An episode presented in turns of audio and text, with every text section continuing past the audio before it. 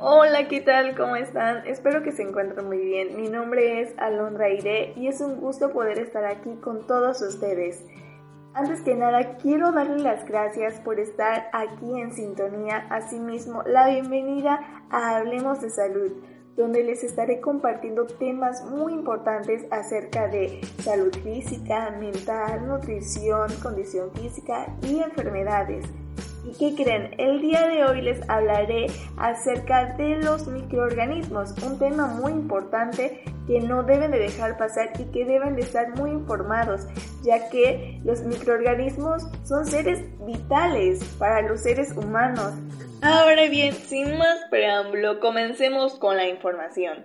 ¿Qué son los microorganismos? Bueno, los microorganismos son seres microscópicos que pueden ser capaces de realizar procesos vitales tales como alimentarse, producir energía y reproducirse. La gran mayoría de los microorganismos juegan papeles muy importantes en la salud de los animales de la Tierra. Por ejemplo, muchos microbios viven normalmente en nuestro intestino y son muy importantes para nuestra salud pero no todos, porque algunos son capaces de enfermarnos, sí. Y no solo a nosotros, también a las mascotas, animales salvajes y plantas. Los microorganismos son tan pequeños que no podemos verlos a simple vista.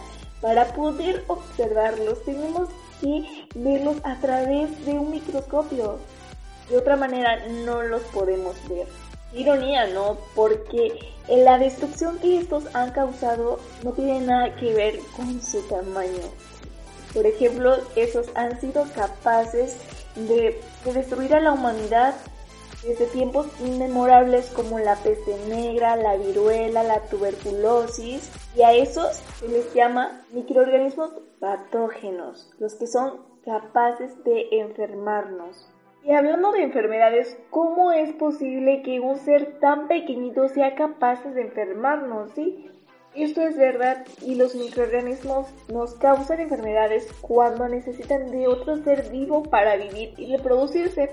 Por ejemplo, nuestro cuerpo puede ser utilizado por el microorganismo para obtener alimento, crecer y reproducirse. Estos, como bien les dije, son patógenos y existen cuatro patógenos distintos que son causantes de las enfermedades que bien conocemos. Por ejemplo, hongos, protozoos, bacterias y virus.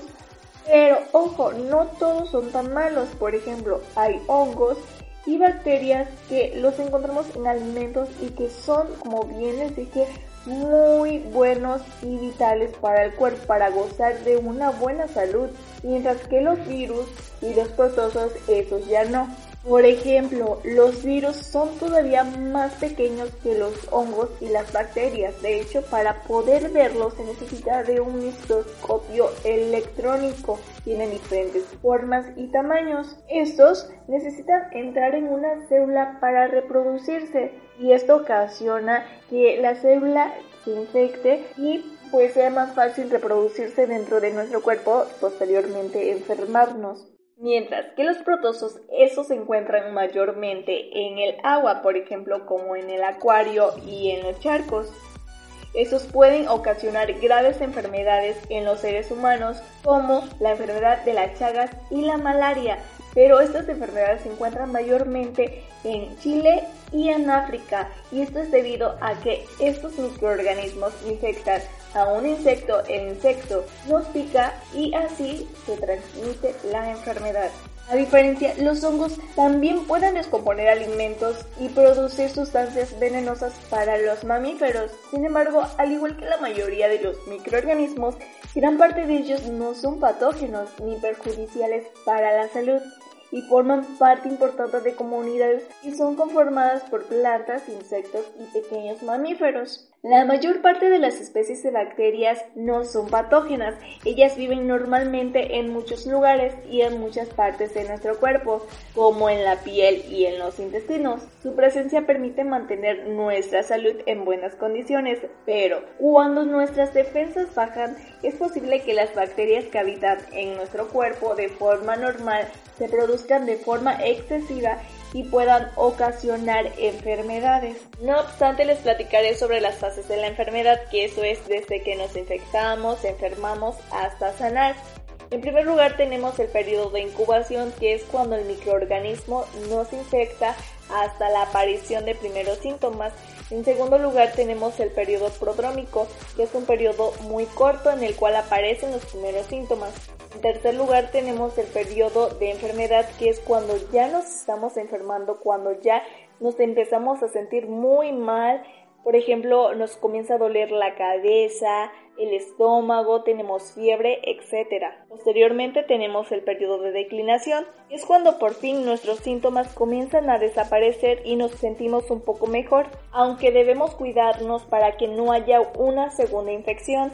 Y por último tenemos el periodo de convalecencia, que esto es cuando finalmente hemos eliminado el microorganismo que nos ha infectado nuestro cuerpo cuando ya nos recuperamos y gozamos de nuestra buena salud y bienestar. Pero, ¿cómo se propagan las enfermedades infecciosas? Bueno, para que una enfermedad persista en el tiempo y sea transmitida, debe de existir un lugar en donde los microorganismos puedan sobrevivir hasta que llegue el momento de ingresar a una persona y así causar una infección. A esos lugares se les llama reservorios de infección y pueden ser humanos, animales u objetos inanimados. En este caso, una persona elimina muchos microorganismos en las deposiciones.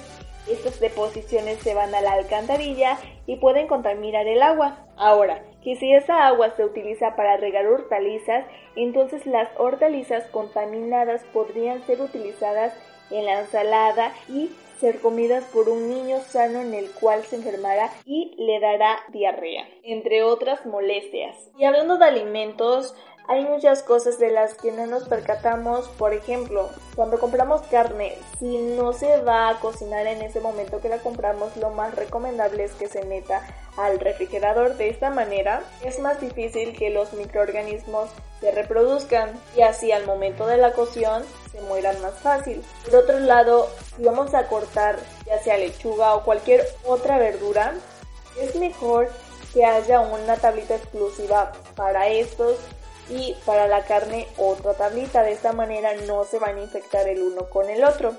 También recuerden desinfectar todos los alimentos y tener buena higiene. De esta manera será menos probable que nos enfermemos y gocemos de una mejor salud.